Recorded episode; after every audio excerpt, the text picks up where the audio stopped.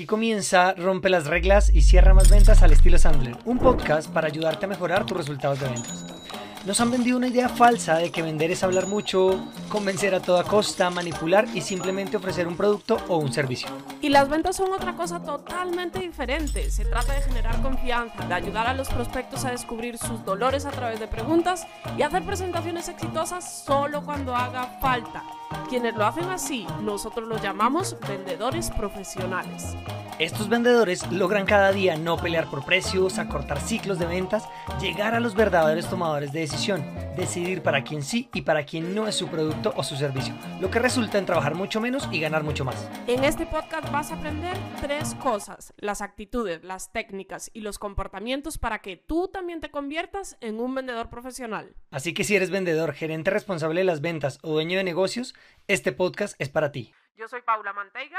Y yo soy Luis Guillermo Velandia. Somos entrenadores de Sandler Training, la compañía de entrenamiento en ventas y gerencia más grande del mundo y te damos la bienvenida a este podcast. Vamos a romper las reglas y a cerrar más ventas. Comenzamos. Bueno, entonces, los tres elementos que van a cambiar tus resultados de ventas, y lo hablamos en, en el primer episodio, son actitud, técnica y comportamiento, que responden a qué hacer, cómo hacerlo y superar el miedo de hacerlo, ¿listo? Entonces, actitud, y comportamiento. En la sesión pasada vimos el tema de la actitud, vimos todo ese tema del mar emocional de la existencia, de la zona de confort, de, todos esos temas, de, la visión que uno tiene contra, eh, sobre la vida, si uno tiene una actitud determinada o, no. Entonces eh, hablamos de eso. Y hoy vamos a hablar del componente de la técnica, de la técnica. Como les habíamos hablado, muchas veces los vendedores sobrevaloran la técnica. Ojo, no quiero decir que no sea importante, pero chicos, insisto, lo más importante de esas tres no es la técnica, es su comportamiento y su actitud. Hacerla, miren, si ustedes hacen mil llamadas a prospectos, por más que sean muy malos vendiendo, seguramente algo venden, porque hicieron mil llamadas. Pero si hacen con la mejor técnica del mundo y hacen una sola llamada, es muy posible que no vendan nada. Entonces hay que aprender la técnica, pero para potenciar su comportamiento, no para reemplazarlo, ¿vale? Eso es clave y por favor, y lo repito para que, no, para que lo tengan súper presente. Bueno, en, muchas, ocasiones eh, suele suceder que como nos volvemos pro, nos volvemos rockstar en algo, entonces nos descuidamos en el comportamiento y entonces decimos, pues cada vez que hago una llamada de dos, una voy a cerrar. Y no, señores. Evidentemente tienes una mejor técnica, pero definitivamente lo que te lleva al éxito es ser víctima de tu comportamiento. Víctima de tu comportamiento, correcto. Y había una cosa que decía David Sandler, el fundador de la compañía QEPD, que en paz descanse, y, y él decía, do the behavior, do the behavior, do the behavior. Haz el comportamiento, haz el comportamiento, haz el comportamiento. Es decir, las actividades de ventas que necesitas hacer. Y, es, y, el, siguiente episodio, que es el último episodio de esta miniserie, em, y en ese siguiente episodio, pues vamos a hablarles del comportamiento. Pero bueno, sin más preámbulos, vamos a meternos en la técnica. Y voy a, aquí a compartirles pantalla para decirles que la técnica está dividida básicamente en tres grandes fases tres grandes fases. ¿Listo? No me gusta el color negro, vamos a hacerlo aquí en un azul más Sandler. Aquí está. Entonces, son la primera, lo que nosotros llamamos las tres Cs. Aquí hacen referencia estas tres Cs. Estos tres es, pasos específicos de, la técnica en Sandler. La primera es la confianza y el entendimiento, perdón. La segunda es el cierre, es la otra vez, pero estoy pero bien yo. La primera es, confianza. Diga la, verdad, diga la verdad que en ese pocillo que usted tenía tenía un poquito así de café y el resto era aguardiente. Eh, eso, pero no, aguardiente no, whisky, whisky. Ah, whisky, whisky, whisky. Entonces, perdón, perdón, chicos, otra vez. Confianza y entendimiento, la primera C. La segunda C es calificación y la tercera C es cierre. ¿Ok? Entonces vamos a detenernos en cada una de estas tres C, explicándolas y cómo la técnica influye en cada uno de estos tres pasos. ¿Listo? Listo. Entonces, para empezar, eh, confianza. ¿De qué se trata la confianza? Yo no sé, y confírmenme si, si, mejor dicho, si lo que yo voy a decir a ustedes les pasa, entonces van a escribirme así, por favor. van a escribirme así, hashtag, a mí me pasa. ¿Listo? Si les pasa, cuando termine de explicarles esto, van a escribir ahí hashtag, a mí me pasa. ¿De qué se trata esto? Miren, los vendedores resulta que muchas veces vamos por la vida y cuando llegamos a una situación de ventas, a una reunión de ventas, usualmente le vendemos solamente a las personas que nos caen bien o con las que hacemos ese famoso clic o tenemos esa famosa química que hablamos, ¿no? Entonces yo voy a una reunión de ventas o un proceso de ventas, sea una llamada, sea una videoconferencia, lo que quieran, pero voy a esa reunión de ventas, hago, empiezo a hablar, eh, digo un chiste, al prospecto le pareció gracioso, se rió, eso mejoró la empatía entre los dos y, y todo fluyó y le encantó, nos empezamos a hacer casi amigos y le vendí, ¿vale? Y le vendí. Pero resulta que voy y hago exactamente lo mismo con otro prospecto. Y hago lo mismo, voy en mi reunión, en mi videoconferencia, cuento el mismo chiste, pero esta vez el prospecto no le, no le pareció nada gracioso. ¿Listo? Y entonces quedó así. Ahí sí como dijo eh, Emilce. Congelado. Y entonces, chiste re malo, ¿no? Y entonces, eh, Emilce, por favor, dale arriba a Reconnect eh, y vas a ver que mejora. Ah, nosotros hacemos una prueba, de aquí hago un paréntesis, nosotros hacemos una prueba para ver si está funcionando el Internet y es que básicamente como Sebastián y yo estamos en lugares diferentes, si yo estoy viendo a Sebastián bien y moverse hablando y él a mí, es que la situación, la conexión está, está bien, ¿vale? Entonces es, es, ahí. Ok, entonces tú haces ese chiste con ese prospecto, él no se rió y ya no sabes cómo pasar esa barrera. Ya no sabes cómo pasar esa barrera. Entonces, el vendedor como que se rinde, se frustra un poco y piensa que es que le cayó mal al prospecto. No, es que no se rió porque le caí mal. Y como le caí mal, pues ya para qué le vendo, ya no sigo en el proceso. Entonces, chicos, no es eso, no es eso. Solamente que cada prospecto tiene eh, diferentes tipos de personalidades. ¿Sí? Hay diferentes tipos de personalidades y, y tú tienes que lograr generar confianza con cada uno de ellos. También pasa en confianza que hay situaciones incómodas que por tú no incomodar al prospecto, realmente lo que estás haciendo es dañar la confianza porque él te ve como un vendedor más, te ve como un vendedor tradicional, no como un vendedor profesional que efectivamente pues quieres ayudarle a resolver un problema. Entonces de eso es la confianza, ¿listo? Confianza es la base. Y recuerden que yo siempre digo una frase y es, las ventas se tratan de relaciones, no de transacciones. Tú tienes que construir una, mm, una, una, un inicio de las ventas, unas bases de las ventas eh, de esa manera. Entonces, si a ustedes les ha pasado que hacen lo mismo con un prospecto que funciona y con otro no, y no saben cómo manejar esa situación, escríbanme ahí, hashtag a mí me pasa. ¿Listo? A ver, a ver cómo, qué tanto les, les suena eh, familiar este tema. Y bueno, ah, bueno, una cosa que no les dijimos, les vamos a dar en cada fase porque son muchas herramientas, una herramienta por cada uno que ustedes puedan empezar a aplicar mañana mismo, mañana mismo, hoy ya después ya no, porque, mm, porque ahorita ya nos vamos a descansar, ¿listo? Mañana mismo em, en sus procesos de ventas. Pero bueno, Sebas, ¿qué herramienta quiere compartirles en, en el tema de confianza? Bueno, antes de compartirles la regla, yo sí quisiera también entregarles una frase que para muchos de ustedes seguramente estaba un poquito trillada, un poquito ya desgastada, pero es importante reflexionar y tenerla en cuenta y es las transacciones, las, las, los negocios no los hacen las compañías, los hacen las personas. Por ese tema de, de, estar creando un vínculo de confianza y tener una muy buena relación. ¿Ok? Complementando pues lo que había dicho eh, Luis Guillermo ahorita hace un, un minuto. ¿Vale? Ahora, con respecto a la herramienta, Vea que solamente Mafe Matiz me escribió, a mí me pasa, gracias Mafe, love you. a los demás no les pasa. No les pasa bien. Eso, eso, es bueno, eso es bueno.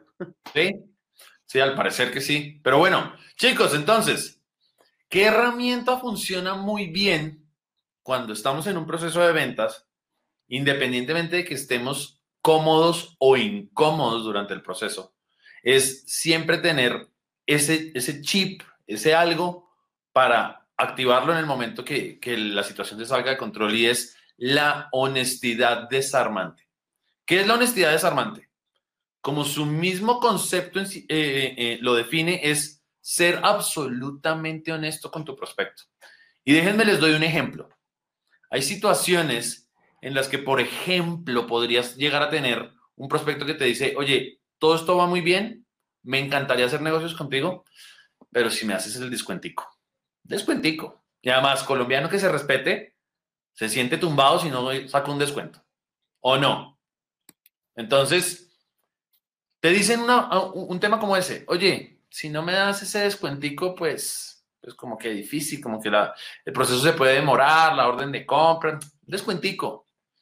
Y la forma tradicional de resolver este tipo de temas sería, ay, pues si le doy el descuento, cierro este negocio ya, de una, pues qué carajo, ¿sí?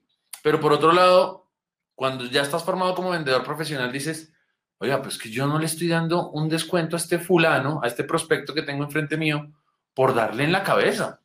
Yo siempre vengo con ese precio a todas mis reuniones de ventas y es mi mejor tarifa. Yo, yo, no pongo tarifas más altas para luego empezar a negociar con ellas.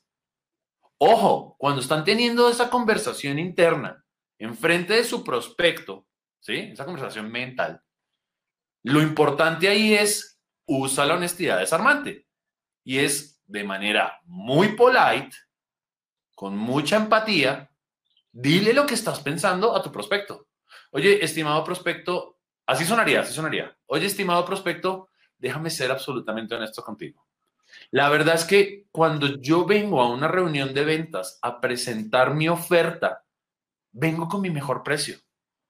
Y la verdad siento que, sin, sin ofenderte, de pronto puedas llegar a estar pensando que el precio que yo te estoy dando es para inicialmente darte en la cabeza y, que los dos empecemos a jugar un juego de, de empezar a bajar la cifra, pero no es así. De hecho, si tuvieras la oportunidad de hablar con mis clientes actuales, cualquiera te diría que esta es mi mejor cifra. Esta es la mejor tarifa que yo a cualquiera de ellos le he dado. No sé qué quieras hacer. Y mire que ahí lo que, el ejemplo que yo hace es perfecto y, la tonalidad. Párenle muchas bolas cuando les recomiendo que repitan esta, esta grabación para que párenle bolas al, tono que utilizó Sebas, porque es, una cosa es decirle al prospecto, pues mira, la verdad es que yo no di descuento, ¿me vas a comprar o no? O a decirlo como lo dijo Sebastián. A la larga es lo mismo pero hay que decirlo como lo dijo Sebastián. Pero aquí hay una cosa clave y es que creo que no es de confianza, pero ahorita que Sebas pone ese ejemplo, me viene a la mente y es el tema de, chicos, a las ventas hay que ir con nuestro mejor precio, con el más competitivo. ¿Qué es nuestro mejor precio? Nuestro mejor precio es el que para nosotros es realmente rentable, el que para, para ustedes es realmente rentable, o sea, que les funciona, y el que también es realmente competitivo para nuestro prospecto. De eso se trata. ¿Por qué? Por lo que dice Sebas, y aquí sí toca el tema de la confianza. Imagínense que, Sebas, imagínense que yo le vendo, le, hago, le hago, le vendo algo a usted, ¿sí? Sí. Y, entonces usted, usted, no, usted no pide descuento porque usted, pues nada, usted valora el trabajo de la gente, usted no pide descuento. Entonces usted me dice a mí, eh, ¿cuánto vale? Yo le digo un millón de pesos, usted me dice, listo, ta, ta, ta. Usted me pasa un referido, Sebas me pasa un referido. Y ese referido que puede ser, por ejemplo, el papá de Sebas, que el papá de Sebas sí es un hueso duro de roer, ¿no? Y entonces el papá de Sebas, no, pero hágame descuento, ta, ta, ta. Y yo como vendedor, entonces le hago descuento por el mismo producto al papá de Sebas y se lo dejo en 800 mil pesos. Entonces Sebas va y habla con su papá y le dice, ¿qué ¿Cómo le fue con Luis Guillermo? Em, no, pues de maravilla, le compré y toda esa vaina. ¿Y, ¿Y en cuánto le compró? En 800. ¿What? ¿Cómo se va a sentir Sebastián? Así, así. ¿What? ¿Qué? ¿Cómo? Si me va a llamar a mí, me va a decir, oiga, Luis Guillermo, pero es que si yo, lo, yo le refería a mi papá y a mí me, me cobró un millón y a él le cobró 800. ¿Por qué? Y entonces ahí se rompe la confianza. Y chicos, la confianza es como un vaso de cristal. Una vez que se rompe, tú puedes tratar de armarlo y lo puedes pegar con Super Bonder, pero no se va a quedar nunca igual y quizás va a quedar huequitos y quizás no vaya a poder volver a confiar en ti ese prospecto, ¿listo? Entonces, además, seguro que se va a acostumbrar a que le des descuentos. Entonces, es una herramienta muy fuerte y muy poderosa para que, para que uno, pues en este caso, para que no des descuentos, pero de cómo usar y cómo generar y construir confianza con los prospectos. Mafe Luigi, vea interesante lo que dice aquí, Mafe yo les digo, no te puedo dar descuento, te puedo dar un plus. Te puedo dar ese plus. A ver. Mira, ahí hay un tema y nos sacaste información que no íbamos a dar en esta sesión, Mafe. pero hay una vaina que en el libro de la bicicleta de, David Sandler, él explica una cosa y es, es preferible que tu prospecto, que tú le regales algo a tu prospecto a que tú le hagas un descuento, porque cuando tú le regalas algo a él, él queda en deuda contigo. En cambio, cuando tú le haces un descuento, él siente que lo ibas a robar si no hubiera pedido el descuento. ¿Sí? Esa es la diferencia. Entonces está súper chévere, Mafe. Yo lo único que te diría es, te propongo lo siguiente, María, María Fernanda. Si tú me dices que sí, te regalo dos horas de entrenamiento adicionales a lo que ya hablamos. ¿Qué opinas? Pero lo, condicionas al sí. Porque si tú dices, mira, te voy a regalar, te, te voy a dar también dos horas, ¿qué me dices? Entonces, como que ya está eso dentro del paquete y no quedó como estrategia para cerrar, sino que quedó simplemente como que estaba ahí por defecto, ¿vale? Listo. Entonces, Lucy Amaya dice, un usuario más en lugar de descuento. Por ejemplo, en el caso, me imagino que Lucy vendes, no sé, alguna plataforma o algo así. Correcto. Un usuario, algo que le puedas regalar y que realmente le agregue valor. Y usualmente, lo que tú regalas, lo que tú regalas, vale más que el descuento que el prospecto te quería pedir. ¿Vale? Bien. Ok, ok. Entonces, eh, claro el tema de honestidad desarmante. ¿Algo más que quiera agregar a honestidad desarmante, Sebas? Sí, pues un poco más allá del tema de honestidad desarmante eh, como herramienta, lo que sí quería también aclararle un poco a Mafe es cómo no tener, y, de pronto nos salgamos un poquito del tema de entendimiento y confianza, pero, pero sí quiero regalar esta pildorita y es no hacer concesiones unilaterales. Si te piden un descuento, oye, y lo puedes dar, o sea, tú internamente lo puedes dar, di algo como lo siguiente. Sí, se lo puedo dar, Sí, ok, démosle el descuento. Ahí haces un par en el camino y dices, se lo, le doy este descuento, pero ¿qué me va a dar él a cambio? Y puede ser un referido, puede ser eh, que te permite, por ejemplo, en nuestro caso, que nos permita dar eh, clases asincrónicas, o sea, clases que puedan ser videos pregrabados, no necesariamente que yo esté frente a frente con las personas a las que estoy entrenando, bueno, mil cosas pero no dar concesiones de forma unilateral. Incluso, eh, y eso que dice Sebas está muy chévere porque también ayuda a construir confianza, porque la confianza es que el prospecto se dé cuenta que realmente tú estás seguro de ti mismo y que, eres una persona seria, pero si tú arrancas a decir un millón y terminas vendiéndole en 200 mil pesos, pues ¿qué va a pensar de ti, no? Y cero confianza, cero confianza. Cuando quieras venderle algo más, olvídate de la confianza. Pero hay un tema chévere y es el siguiente. De hecho, eso es muy válido lo que, lo que plantea Sebas sin usar la palabra descuento. Es decir, tú le dices al prospecto como, oye, pues para serte honesto, honestidad desarmante, yo no hago descuentos. Podría reducir el precio, pero no sería un descuento. Y entonces el prospecto va a ser como, ¿cómo así? ¿A qué te refieres con que puedes reducir el precio? Es decir, yo puedo bajarlo de un millón a 900 mil pesos, pero me tendrías que dar algo a cambio. Y entonces ahí el, prospecto te va a decir como, oye, ¿y algo a cambio es qué? Mira, págame el 100% anticipado. Esa es una muy buena. Nosotros usamos bastante ese. Eh, o, miren, dame cinco referidos a los, llama cinco amigos tuyos a los que yo pueda llamar a venderles esto que te estoy vendiendo a ti, que tú sientas que les puede ayudar. Ahí pueden ser creativos en qué cosa le pueden sacar al prospecto y se van a dar cuenta que los prospectos primero quedan sorprendidos eh, y marca la diferencia respecto de otros vendedores, ¿vale? Entonces está súper chévere ese ejemplo que pone Sebas porque realmente les puede ayudar. Entonces creo que les va a servir mucho y, les va a aportar para, para, para todos los, los, temas de ventas. Entonces, bueno. Muy bien, qué datazos dice. Súper, me alegra eso, Mafe. Está buena esa, Dani. Súper bien, qué bueno, qué bueno. Si ven porque hay que invitar a Sebas de vez en cuando, porque tiene sus, tiene sus píldoras chéveres. Y miren que hay un tema. Nick Fury. Y Paula Sebastián y yo vendemos, y, evidentemente los tres usamos el método Sandler, pero Paula, Sebastián y yo tenemos personalidades diferentes y cada uno adaptamos el método a nuestro estilo de personalidad, porque aquí no se trata de que ustedes vendan como nosotros vendemos, no, se trata de que ustedes vendan con su propio estilo de personalidad. Y entonces hay cosas que uno como vendedor va construyendo. Entonces, Sebas, seguramente en alguna reunión usó eso y le funcionó, entonces se dio cuenta y lo va adaptando. O como dice esta frase, de hecho una cosa que hacemos muy común entre Paula, Sebas y yo es que cuando terminamos una, mm, una, una llamada de ventas o una reunión, y decimos algo, nos inventamos una jugada maestra estas, llamamos al otro y le decimos, oiga, vea lo que contesté y, y, vamos construyendo como, como ese, ese archivo de, de, de, técnica en ventas, ¿vale? Eso es, eso es. Listo, gracias María Cristina. ¿Te gustan las estrategias que, que estamos dando? Súper, qué bueno.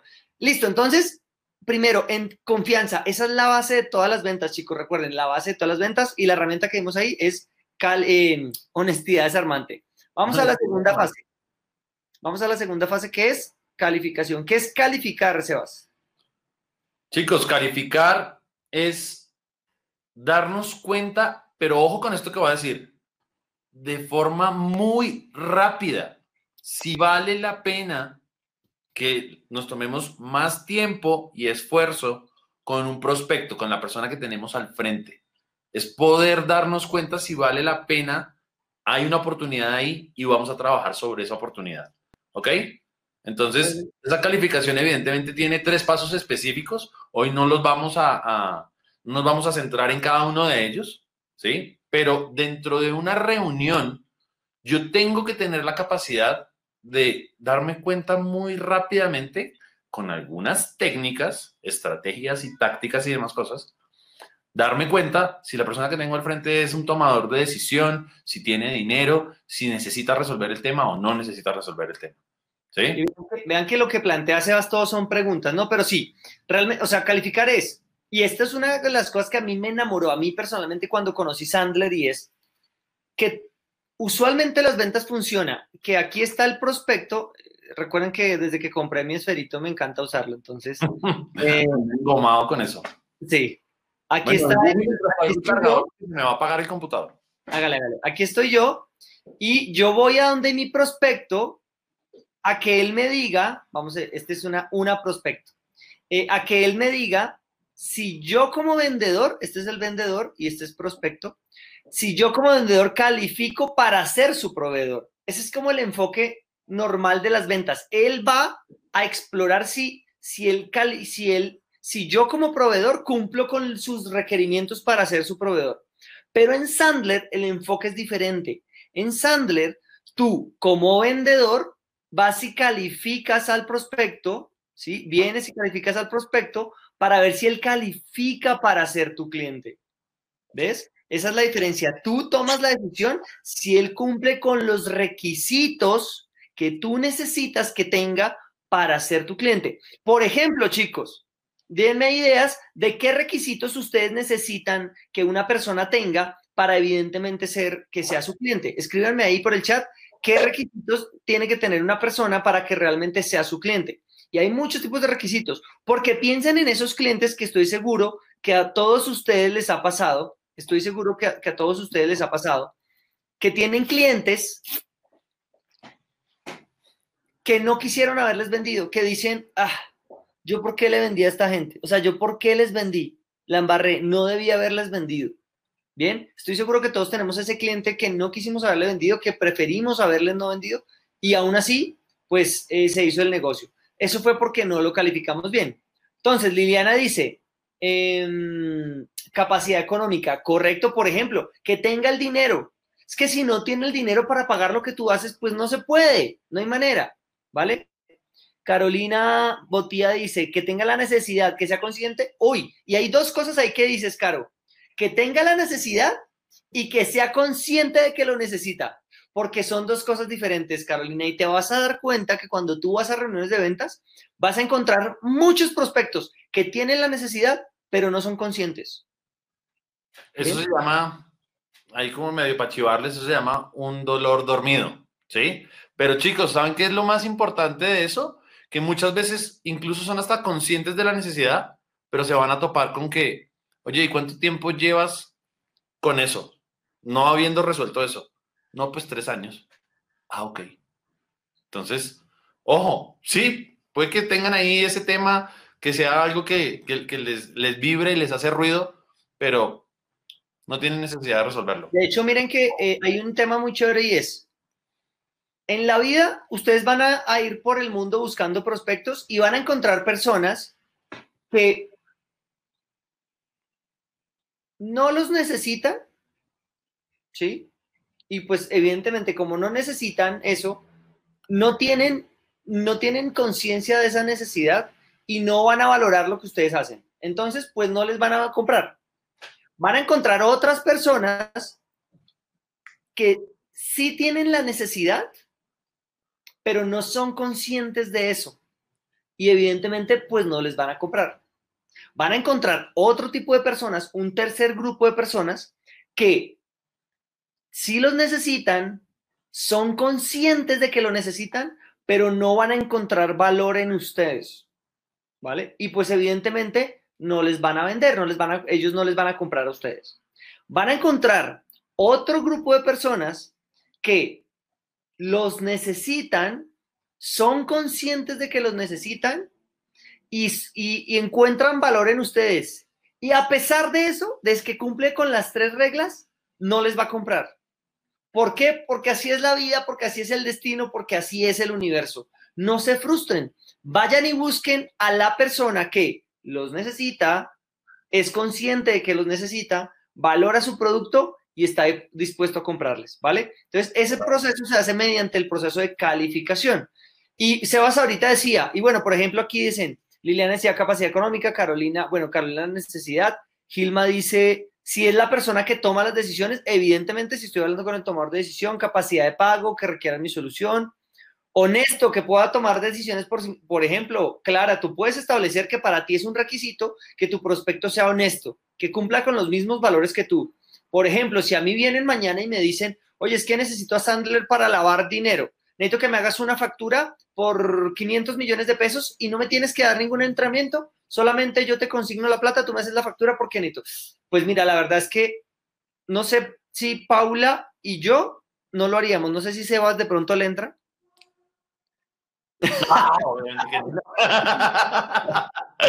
Evidentemente no. ¿Por qué? Porque no hace parte de los valores que nosotros tenemos dentro de nuestra compañía. Entonces no califica para ser nuestro cliente, correcto. Listo, tiene el dinero, clientes que piden cosas imposibles. Por ejemplo, Carolina, si no tienes lo que el cliente quiere, oye, es que quiero que me entrenes, pero en la luna. Pues no tengo centro de entrenamiento en la luna, ¿qué hago? O sea, no importa lo que diga, ¿vale? Que quiera resolver un problema ya. Bueno, bien, súper chévere. Dijeron muchas cosas, Adriana. están trabajando. Trabajándome aquí, estoy leyendo un montón de, de, comentarios. Adriana dice, si tuve un cliente, le servía mi servicio, pero nunca tuvo la necesidad de resolver. Total. Por ejemplo, exacto, que quieran resolver el problema ya, dice Joana. Carolina dice cliente, ah, bueno, ya. Adriana dice que estén trabajando en lo posible la pareja. Em, para mi marca que les guste cuidarse en la salud, correcto. Adriana, eso hace parte del tema de, em, de la necesidad y que sea consciente, ¿vale? Ok. Entonces, Sebastián ahorita les decía, tú tienes que saber si tiene una necesidad, si es consciente en esa necesidad, si tiene el dinero para comprarte, si es el tomador de decisión. Entonces, ¿cómo haces eso? A través de preguntas, ¿vale? Y entonces, ¿cuál sería la herramienta que, les vamos a compartir hoy en el tema de calificación, Sebas? Chicos, más que una herramienta, grábensela como una fórmula. Seguramente aquí eh, nos podríamos inventar otro hashtag y es hashtag no me gustan las matemáticas, pero independientemente de eso, chicos, es una fórmula muy sencilla, 70-30. El 70% del tiempo en una reunión de ventas debe estar hablando el prospecto. Pero para que eso suceda, evidentemente yo voy a tener un pequeño espacio. Ese pequeño espacio, si hacemos matemática, es un 30% de espacio de tiempo en el que yo voy a poder hablarle a él. Antes de darles el resto de la fórmula, ¿qué opinan que debería ser yo en mi 30% del tiempo? Si se supone que él debe hablar el 70% del tiempo de la reunión. Entonces, para, hacer, para hacer que el prospecto hable el 70%, ¿qué hacemos con nuestro 30%? ¿Qué hacemos con ese 30%? Entonces, eh, de hecho, les voy a dar... Si sabe, conteste. Si no sabe, no conteste. Si sabe, conteste ya. correcto, Charlie. Correcto, Lucy, Orquídea. Em, oye, Orquídea, me encanta tu nombre, Orquídea de Colombia. Es súper... De verdad me gusta, de verdad me gusta. o sea, es como Pucha, el, 7 de agosto, tú cumples años tres veces al año. El día que tú cumples años, el 20 de julio y el 7 de agosto. Súper. Eh, preguntar, Mark dice preguntar. Su compadre Juan Sebastián Correa. Eh, preguntas clave. Correcto. tengo una duda con, con lo que dice Rafael, retroalimentar. ¿A qué te refieres, Rafael? Ya igual voy a dar mi respuesta, pero ¿a qué te refieres con retroalimentar, Rafael? Preguntarle al prospecto, 30% pregunta, correcto. Daniela dice, en mi caso deben tener la mente abierta para recibir instrucciones de uso del producto y acompañamiento durante un periodo de tiempo para concientizar a su personal sobre el valor del producto que van a manejar. Bueno, creo que Daniela se estaba refiriendo era a qué requisitos debe cumplir un cliente para poder convertirse en cliente. Ah. Solamente que como era un párrafo largo se demoró un poquito escribiéndolo, entonces, pero ahí está, Dani, sí, total. Ok, ok, ok, ok. Entendido. Preguntar, entonces, María Pues bueno. Virginia, Nicolai, Zenobia, Elizabeth, Rolando, Orquídea, todos. Eh, sí, dice, sí, pues ya sabes, eh, Orquídea, para que le digas a tu familia, me hacen el favor y me celebran tres veces al año. Preguntas concretas. Lucy, correcto, hay un libro de ventas correcto que se llama Cállese y Venda, correcto, de verdad, de verdad, eso es. Sí, pero Listo. bueno, chicos, muchos, muchos han dado en el clavo, ¿sí? Y muchos otros de manera indirecta también. Y es, evidentemente, haz preguntas.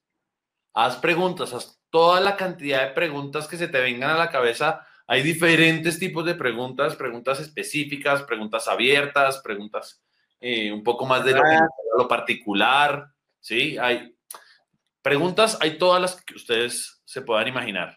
Pero lo más importante es siempre estar generándolas. Porque cuando tú estás ahí para obtener información y a cambio, cuando estás tratando de interactuar con él, tienes tu 30% para hablar, lo que haces es también de pronto opinar y estar de acuerdo y simplemente quedarse con un balón en una parte neutra de la cancha, pues es muy difícil que alguno de los dos se sienta como en una posición nuevamente de poner el balón en juego. El balón siempre debe quedar en la mitad de cancha de tu prospecto para que él haga algo con el balón. ¿Ok? Entonces, Porque ¿cómo recuerde- el balón? Oiga, Sebas, me le voy a robar el ejemplo. Porque, chicos, y, y a ver si usted qué opina de este complemento, porque de verdad este ejemplo nunca lo, lo, lo he tenido, pero, pero me lo voy a robar para la clase. Y es, porque, eh, ¿por qué Sebas dice que el, el balón siempre lo debe tener el prospecto? Porque, chicos, el que tiene que anotar gol es él, no ustedes. El que tiene que sentir que al final de la reunión o cuando se cierra la venta hizo un gol es él, no ustedes.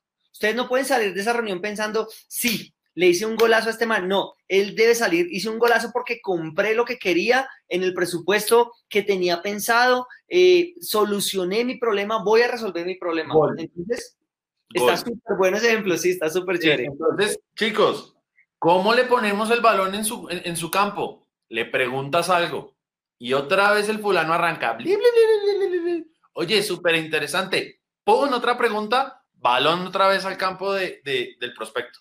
Y el prospecto se mantiene con la pelota hasta que termine y no la vuelve a lanzar. Cuando no la vuelve a lanzar, pon otra pregunta. 70-30, chicos.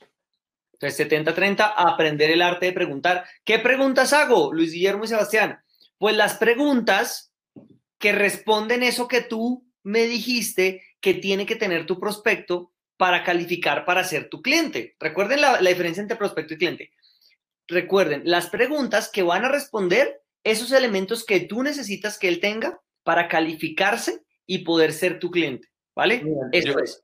Yo quiero, yo quiero aquí, y, y miren, fue con- coincidencias de la vida, pero yo aquí, aquí quiero hacer algo que, que me compartieron ayer, de hecho lo voy a proyectar muy rápidamente, pero... Ahí eh, lo ponemos grande acá. pero no, no, no, no, o sea, para demostrarles que va a leer algo, pero pónganle cuidado a esto que va a leer. Dice, es muy caro el precio.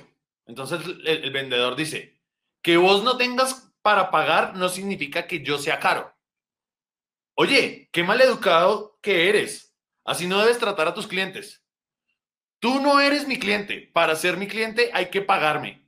Y tú no puedes pagarme.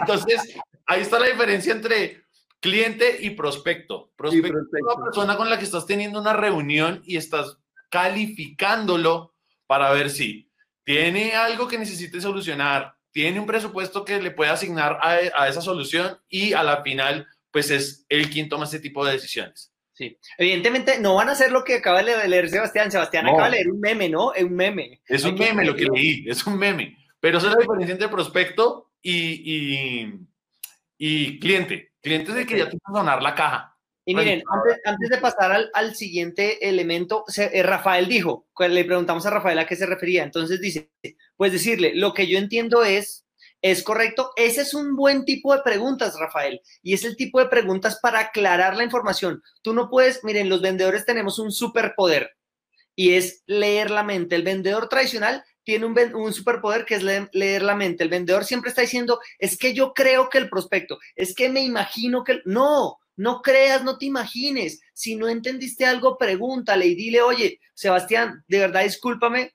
pero es que creo que hoy estoy lento, no me tomé el café que me tenía que tomar, es mi culpa, no tuya, pero no te entendí. ¿Podrías explicarme un poquito más a qué te refieres con X, Y, Z? ¿Listo? Y miren, y aquí volvemos y usamos honestidad desarmante. Estamos, estoy siendo honesto. Mira, honestamente no te entendí, perdón. No es tu culpa, es mía. Soy, estoy lento yo. Te echas obviamente tú el agua sucia, pero a través de la honestidad desarmante haces una pregunta como la que acaba de plantear Rafael, que está muy buena, Rafael, y, y esa es una pregunta de clarificación, ¿vale? Ok, listo.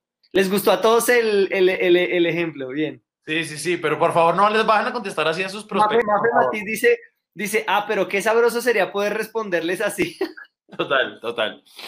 De- y de hecho, no es que como, como tengo varias personas que saben a lo que me dedico, cuando encuentran algún tipo de meme de estos en, en- en- el internet, pues me los comparten. Tengo de hecho otro, pero pronto se los muestro ahora más adelante, o si Eso. no, se los muestro en otra sesión. Pero Ahí igual, vayan a, a los que no nos siguen en nuestra cuenta de Instagram de arroba Sandler rompe las reglas, compartimos muchas cosas y una de las cosas que compartimos son memes, memes chistosos de las situaciones que nos pasan en ventas, en gerencia de ventas. Eh, eso es lo que estamos compartiendo todo el tiempo, así que vayan porque seguramente vamos a hacer que Sebas nos comparta ese meme en, en, en, el- en la cuenta de Instagram, ¿vale? yo, yo- yo como buen I en mi disc que soy, si no muestro esta vaina, me irrito. Ponga esta vaina más grande, hágame el favor. Es que no puedo saber por qué. Porque si yo dejo de compartir la, la pizarra, cuando la vuelva a compartir se me borra todo. Ah, carafa. Bueno, entonces ya nada que hacer. Bueno, Vale. se las debemos. Entonces, les, tocó, seguirnos en arroba Sandler rompe las reglas, pero está Exacto. buenísimo el meme. Eso, va.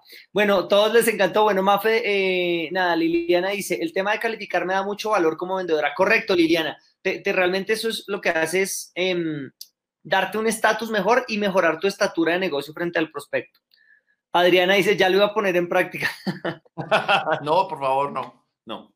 Listo. Eh, Erika dice que me tan convencido, correcto, claro y directo. Bueno, hay clientes que no saben lo que quieren o no tienen claro, claro el problema. Correcto, Lucy. Es tu trabajo como vendedor ayudarlo. ¿Cómo? Con preguntas. Ayudarle a preguntar. Pregunta, ayudarle preguntándole.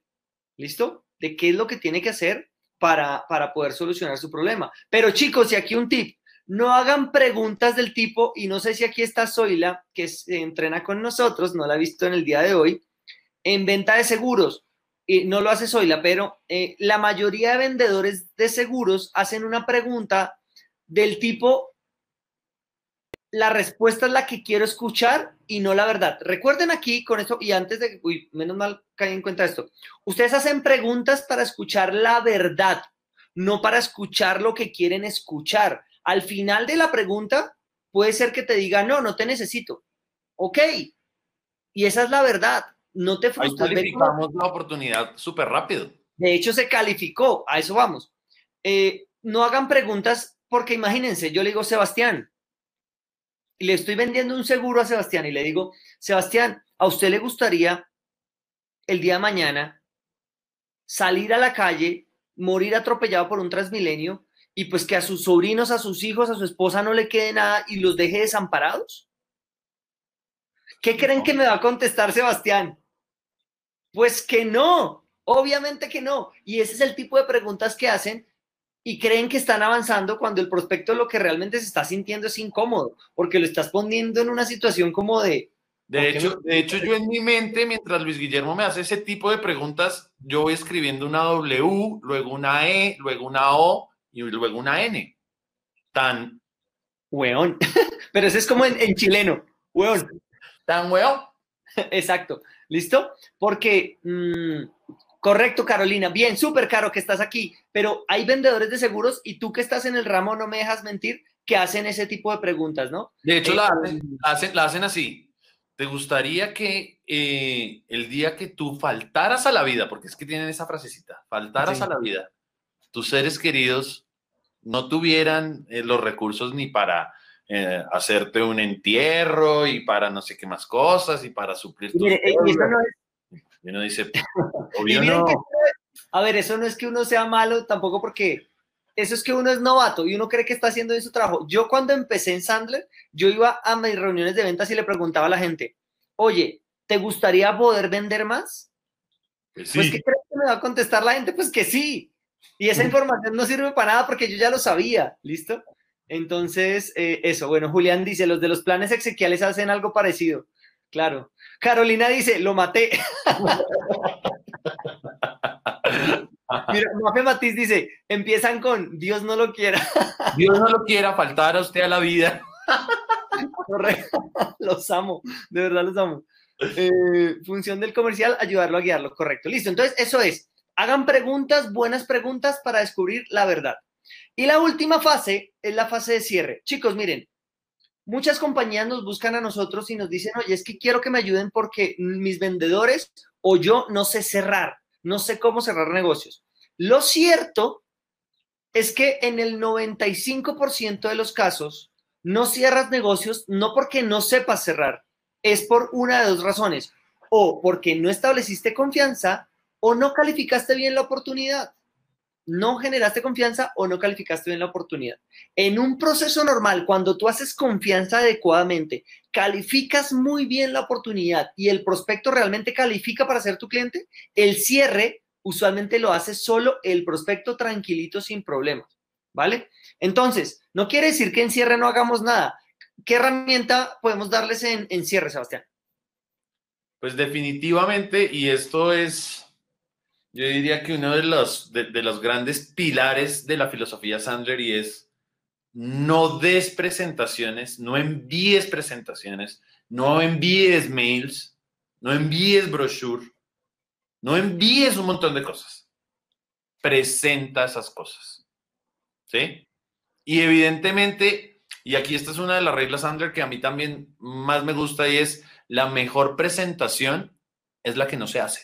Entonces, chicos, si nosotros hemos hecho muy bien nuestro proceso de calificación, seguramente cuando pasemos a la etapa de cierre, hemos simplemente entendido todo eso que esa persona quiere y lo único que nos, nos encargamos en esa etapa nosotros es de ponerle un moñito, empacarlo en una caja y entregárselo. Y cuando él desenvuelve el moño, abre la caja, encuentra todo lo que él había estado esperando. ¿Por qué? Porque nosotros estamos pendientes de llevar a esa etapa lo que nosotros podemos entregarle a ellos y que ellos nos dijeron va a ser match.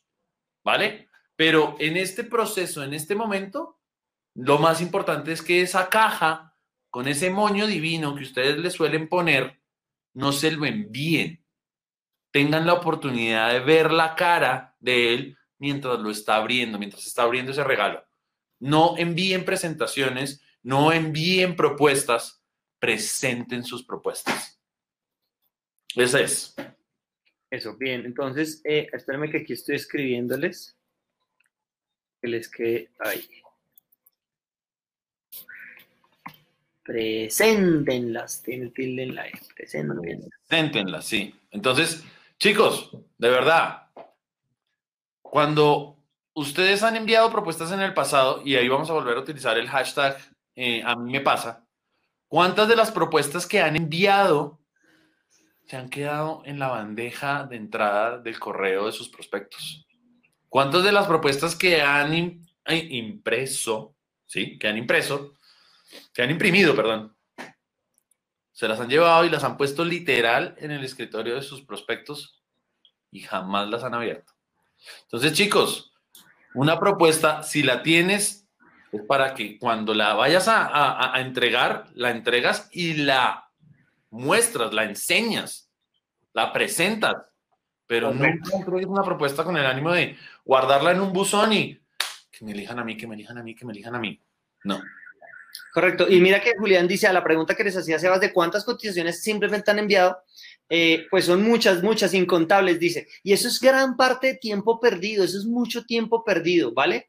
¿Por qué? Porque aquí aplica el dicho popular de la cara del santo es la que hace el milagro, porque verte a ti, porque cuando un cliente tiene una duda sobre un proceso de ventas, pues tú se lo vas a poder resolver que cuando un cliente tiene una duda vas a poder estar ahí. Bueno, aquí quería contestarle aquí, em, Rolando decía, qué fácil suena, pero en el campo la situación es diferente. Y después nos complementa, las empresas y los interesados exigen una oferta. Rolando, perdona lo que voy a decir y espero no suene mal y si lo digo mal, de verdad, te ofrezco mil disculpas, no es mi objetivo.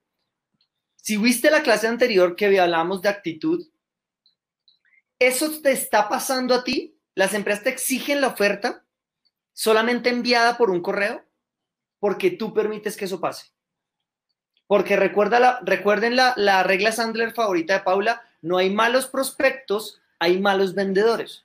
Entonces, por eso digo que por favor eh, no, no, no tomes esto como un regaño, pero es cuando tú empieces a decirle a los prospectos y la manera de decirle es, oye Sebastián, te tengo que ser honesto y vuelvo y utilizo la primera herramienta honestidad desarmante, es que yo no envío propuestas.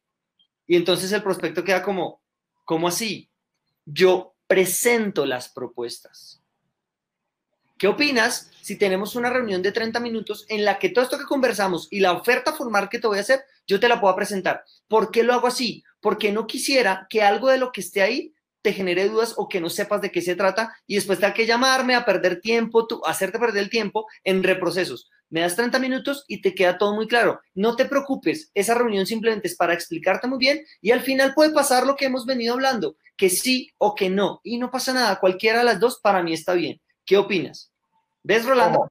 Y Ronald, eh, Ronaldo, Ronaldo, CR7, vamos a, bautizar aquí mi compadre Rolando. Rolando, ¿te lo decimos? Recuerden que una, de las exigencias para trabajar en Sandler, para ser entrenador Sandler, es ser vendedor todos nosotros, Paula, Sebastián y yo, y los mil entrenadores más que hay en Sandler, y cuando digo mil, no es exagerando, somos más de mil, eh, vendemos. Todos vendemos. Todos estamos en la trinchera y nos dicen las mismas cosas. Rolando, evidentemente, evidentemente, a veces un prospecto te va a decir, no, envíamela, no, envíamela. Ok. Si te dice, no, no, no, envíamela, ¿yo qué hago, Luis Guillermo Velandia? Dependiendo del prospecto, le digo una de dos cosas. O uno le digo, esperemos que pase la ambulancia. Entonces, dependiendo del prospecto y como yo vea el negocio, le digo, mira, definitivamente, si no te la puedo presentar, la verdad no puedo avanzar y discúlpame, pero no podría avanzar. Y me dice, ok, entonces no me presentes y muchas gracias. Y se acabó ahí y cierro ese expediente. ¿Por qué? Porque ese es un requisito para mí para que sea mi cliente. Es decir, no califica. Yo, Luis Guillermo Velandia, lo tengo como requisito y si no me lo permite, pues no califica para ser mi cliente. O dos, le envío la propuesta y le digo, oye, te envío la propuesta. Em, yo lo que voy a hacer en este momento es cerrar el expediente, pero no la puerta. ¿A qué me refiero? Ya te envié la propuesta, hice todo lo posible, em, pero ya no te voy a molestar más porque no quiero estarte incomodando. Eso es cerrar el expediente no te voy a llamar más.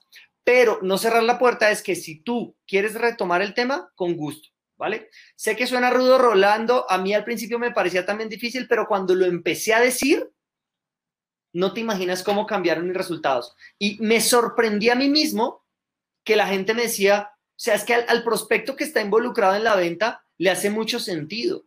Es que imagínate, Rolando, que tú estás cayéndole, echándole los perros, no sé dónde estés rolando, porque aquí hay gente de México, de Chile, de Perú, bueno, de muchas partes, em, pero echar los perros es como cortejar, como querer enamorar a una persona. Entonces, tú le estás echando los perros a una mujer y le dices, oye, vamos a cine, y ella te dice, no, no, no, tú escoge una película en tu casa, yo escojo una en mi casa y la vemos al tiempo. O sea, ¿realmente crees que esa, o sea, eso va para algún lado? Rolando, pero antes Rolando sí sabe que se está echar los perros. Entonces, esa relación no va para ningún lado. O sea, esa persona no está involucrada, esa persona no quiere, ¿vale? Entonces es un poco eso. Bueno, chicos, pónganme cuidado a esta. Si les gustaron esos dos de Luis Guillermo, no es que vayan a poner aquí un, ¿cómo se dice? ¿Cuántas ambulancias van a pasar? Yo sé. Hay, hay, mucha gente muriendo por su zona. Perdón, perdón, perdón. Fui, Humor negro, perdón. Eh, chicos, pónganle cuidado a esto. No vamos a hacer aquí ni un ranking, ni un escalafón, ni mucho menos, pero esto es algo que yo en lo particular he utilizado en mis procesos de venta. Y ha sido lo siguiente. Cuando tengo este tipo de prospectos que me dicen, envíame la propuesta, envíame la propuesta. Y además es que tu propuesta, Sebastián, va a estar junto con otras tres propuestas más. ¿Sí? Lo que yo he hecho es lo siguiente. Estimado prospecto, te propongo lo siguiente. Recibe las otras tres propuestas. Revísalas. Escoge la mejor entre esas tres. Escógela. Y cuando ya la tengas en la mano y ya digas, por esta me voy a ir, ¿qué opinas si nos sentamos tú y yo, la reviso junto contigo y si yo pudiese me igualar o mejorar la oferta que tienes en la mano, con, todas, con toda honestidad, te lo diré y tú me dirás qué hacemos. Y si no, ya tienes la mejor propuesta en la mano. ¿Qué opinas? Entonces, chicos, es la manera en la que yo me evito el tener que generar una propuesta para alguien que me está pidiendo a gritos o me la envías o me la envías o me la envías. Yo le estoy diciendo es, oye, toma una decisión. Coge de todas ese banco de propuestas que te van a enviar y te van a llenar el mail en los próximos días. Toma la mejor de todas esas. Escógela con tu comité y todas estas cosas. Y al final, cuando ya tengas una decisión tomada sobre esa, antes de avanzar, ¿qué te parece si tú y yo la revisamos?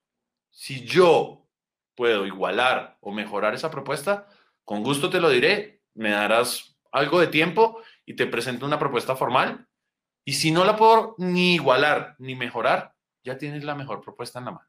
¿Qué opinas? ¿Listo? Entonces, vean que Sandler es una caja de herramientas. Chicos, Sandler no es una camisa de fuerza, es una caja de herramientas. Aquí hay un, un ejemplo que da Sebas, les di otro ejemplo. Hay más ejemplos porque cada, casi cada vendedor Sandler tendrá sus propias y cada uno de nosotros tenemos cuatro respuestas diferentes dependiendo la situación, ta, ta, ta. Pero bueno, entonces esas son las tres. Vamos a ir respondiendo preguntas para eh, antes de, de, de irnos y es, eh, Andrés Sánchez dice, ¿y si no abren el espacio para presentarla, qué recomiendan hacer? Lo que yo te, lo que le contestaba ahorita a Rolando Andrés. O decides que no califica porque no califica porque tú necesitas presentar y te ahorras incluso la elaboración de la propuesta y te ahorras un montón de trabajo y te vas a buscar el que sí, o decides enviarla pero bajo tu, bajo, bajo tu responsabilidad, o mejor dicho, asumiendo que es posible que no pase nada con eso, ¿vale? Eh, Eliana dice, ¿cuál es la mejor forma de solicitar videollamada en medio de la emergencia para hacer presentación? Eliana, así tal cual, tal cual, honestidad es armante. Honestidad. Exacto, así, lo que estás diciendo, oye, mira, la verdad es que para mí me resulta mucho más fácil mostrarte unas cosas, contarte esas cosas y vernos a la cara para que tú tomes la mejor decisión. Me gustaría que tuviéramos una videollamada y te vas a dar cuenta que la gente funciona. Rolando dice, es determinante que la cabeza del equipo piense igual. Total, Rolando, para nosotros y por eso nosotros entrenamos en ventas y en gerencia también. Eso es un pilar del entrenamiento Sandler y es que el gerente también tiene que estar entrenado. Total, Rolando, totalmente de acuerdo. Lucy, eh, dice, Lucy dice, un comentario, eh, Luigi, hay un riesgo enorme que dejen por fuera mi propuesta. Eh, no, es que ni siquiera te, te van a dejar por fuera porque no la vas a enviar. Entonces no es que te van a dejar por fuera. Lucy, recuerda, no puedes perder lo que no tienes. Como te aferras a creer que eso va a pasar, entonces por eso envías. Pero una de cada 100 se, se cierra. Yo, Luis Guillermo Velandia, no quiere decir que esto aplique para todos ustedes. Yo no estoy dispuesto a que para cerrar una de 100, enviar y pedalear esas otras 99. No, prefiero irme a pedalear 10 que voy a cerrar 8. Eso sí prefiero hacer, con los que sí me van a recibir. ¿Ves? Entonces es un poco ese enfoque. Por eso es que, por eso es que yo creo, eh, Lucy, también para, para, resolver un poco eh, tu inquietud, si tú hiciste muy bien el proceso de calificación, te vas a dar cuenta si vale la pena o no enviar esa propuesta, independientemente de que tengas ganas de presentarla, pero dices, bueno, de todas maneras creo que voy ganada, la envío. Pero tienes que estar en el 95% de, de seguridad para poder enviar esa propuesta, para poder construirla y enviarla. pero es que es en la calificación en donde tú te das cuenta que ya estuvo. Y de hecho, Lucy, la envías y cierras el expediente y ya te olvidas de que eso existe. No llamas a preguntar, ay, ya la vieron, ya la vieron, ya la vieron, porque eso es harto para ti y para el prospecto también. Pero, y aquí va un tema, Lucy. Si te funciona enviar las propuestas, si estás cerrando lo que quieres cerrar solamente con enviar la pro- propuesta, síguelo haciendo. Porque si algo te está funcionando, pues no lo cambies. Si ya te está funcionando, dale. Y si, y si cierras lo que, vendes lo que quieres vender, dale. Porque pues tampoco vamos a hacer aquí que si hago algo bien me van a decir que lo cambie sol- solamente porque eso dice el método. No, no, no. Si te funciona, dale. Pero si no te está funcionando, si pasas muchas propuestas que no se convierten en negocios, pues algo deberías cambiar, ¿no? Es como un poco la invitación. Y lo que decía Sebas ahorita, no se nieguen y no le nieguen al prospecto la oportunidad de verse, de entender mejor lo que están comprando y lo que están vendiendo. Ca- Carolina Melo dice, o bueno, Caroline Melo dice, es buenísima esta opción de ver cómo mejorar las anteriores propuestas. He intentado hacer esa opción, pero me indican que no sería ético analizar propuestas posteriores al comité. Entonces, Caroline, aquí va un tema de entendimiento y confianza, precisamente. Has establecido una relación de entendimiento y confianza lo suficientemente robusta para que dentro del proceso de calificación, cuando tú estés preguntándole a tu prospecto, oye, ¿están viendo a la competencia? ¿Están viendo que alguien más les haga propuestas? Y te diga que sí, tú le digas, oye, no te voy a pedir en efecto que no mires más, yo soy tu solución, no, consulta a la competencia, pero te, te- déjame entender, para el proceso de la toma de decisión, ¿cómo van a hacer esta toma de decisión? No, pues vamos a recibir cinco propuestas de los cinco proponentes, no sé qué más cosas, para tal, tal, tal cosa. Oye, ¿y, a va a haber oportunidad de presentar la propuesta o, o cómo es? No, pues es solamente a través de un mail, tú nos envías tu propuesta y ya está. Oye, por lo general, yo no envío propuestas, yo presento mis propuestas. ¿Va a haber un espacio para eso? No, definitivamente no. Oye, te propongo lo siguiente. ¿Por qué no revisan todas y al final, de todas las que revisaron, cuando ya tengan una decisión prácticamente tomada, yo les puedo servir de dos cosas. O para mejorarles esa propuesta, o como consultor y decirles, saben que de- definitivamente tienen la mejor propuesta en su mano. ¿Te parece? O mira, una, una, una manera para que le bajes un, un, un peldaño mientras aprendes a, más que aprender, es como sentirte segura, Caroline, eh, es lo siguiente, es decirle, Sebastián, te propongo lo siguiente, recibe a todos los demás proveedores, recibe a los demás proveedores, y yo te voy a pegar una llamada el día que tú me digas que ya los recibiste. Y yo te voy a decir, Sebastián, de las propuestas que recibiste, ¿estás 100% satisfecho? No me las tienes que mostrar, no me lo no, ¿estás 100% satisfecho con alguna? Si tu respuesta es sí, no te preocupes, ahí lo dejamos, no te hago perder tu tiempo. Si tu respuesta es no, nos sentamos y te ayudo a armar una propuesta que quizás sí y quizás no, yo pueda presentar una propuesta eh, que, que solucione eso que no te gustó de la otra. ¿Qué opinas? Y ahí le bajas un, un poquito si sientes que de pronto no. Porque aquí Lucy dice, hay procesos muy largos en mi campo donde no se puede tomar ese riesgo. Por favor, chicos, aquí voy de nuevo y por favor, Lucy, lo mismo que le dije a Rolando, que gracias, Rolando, porque lo tomaste con mente abierta. Una cosa, eh, yo, yo, mira, cuando yo era coach de Sebastián, ya no porque ya está a nivel más avanzado, entonces ya está con otro coach. Cuando yo era coach de Sebas, yo siempre le decía, de las cosas que yo le voy a decir, la retroalimentación que yo le voy a dar, pues, tiene dos opciones. O lo toma como aprendizaje o lo toma personal. ¿Vale? Entonces te voy a decir lo que opino de eso, Lucy, y es, de nuevo, actitud. Primero, una cosa que yo siempre escucho en los entrenamientos es que los vendedores dicen, es que en mi campo, es que en mi campo, es que en mi... Mira, todas las ventas son iguales, Lucy. Nosotros hemos entrenado, por ejemplo, a una compañía como Oracle. Oracle tiene procesos de venta de dos, dos años y medio. Mi mejor cliente en Sandler es una constructora que vende túneles. ¿Sabes cuánto se demora el proceso de venta de un túnel? Y ella aplica Sandler a rajatabla y dice, no envío propuestas, presento. Y un túnel se puede demorar cinco años. ¿Y sabes cuántos túneles se hacen en Colombia al año? Como tres, dos. O sea, el mercado es muy chiquitico, entonces sí se puede. Es solo cuestión de querer. Recuerda, les digo, la, la sesión pasada hablamos de, de, ese tema de la actitud. Pero bueno, oiga, Sebas, vea, se nos pegó la aguja 6 y 10 de la noche. Entonces, vea, Liliana ya sabía, ya, ya se había despedido y todo. Dijo, súper el aprendizaje de hoy. Mi cliente me dice que sé que eres honesta y me recomiendas lo mejor, así sea la solución de la competencia. Lo mío es telecomunicaciones. Ok, Lili, correcto. De eso se trata, que tome la mejor decisión. Y la mejor decisión puede ser no trabajar contigo. ¿Vale? Total. Y tú te vuelves su trusted advisor, como lo dicen en los Estados Unidos, tu asesor de, su asesor de confianza.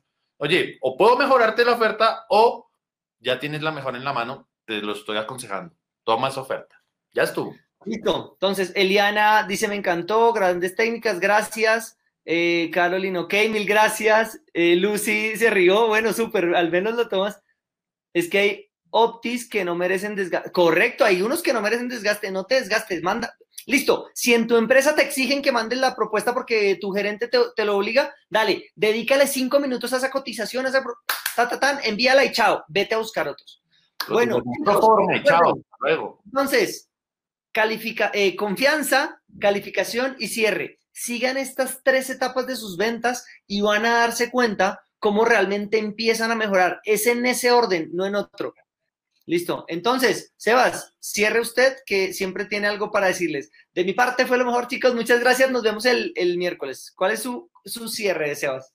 Esto es como, como ya, ¿cómo es que se llama esto? Eh, el eslogan de la compañía, o cómo es que se le dice. No, no, no manejo muchos términos de publicidad, pero chicos, el día de hoy han aprendido algo más acerca de Sandler para, su, para implementar sus procesos de ventas. Así que de aquí a que nos volvamos a ver, si van a vender, usen Sandler. Chao chicos.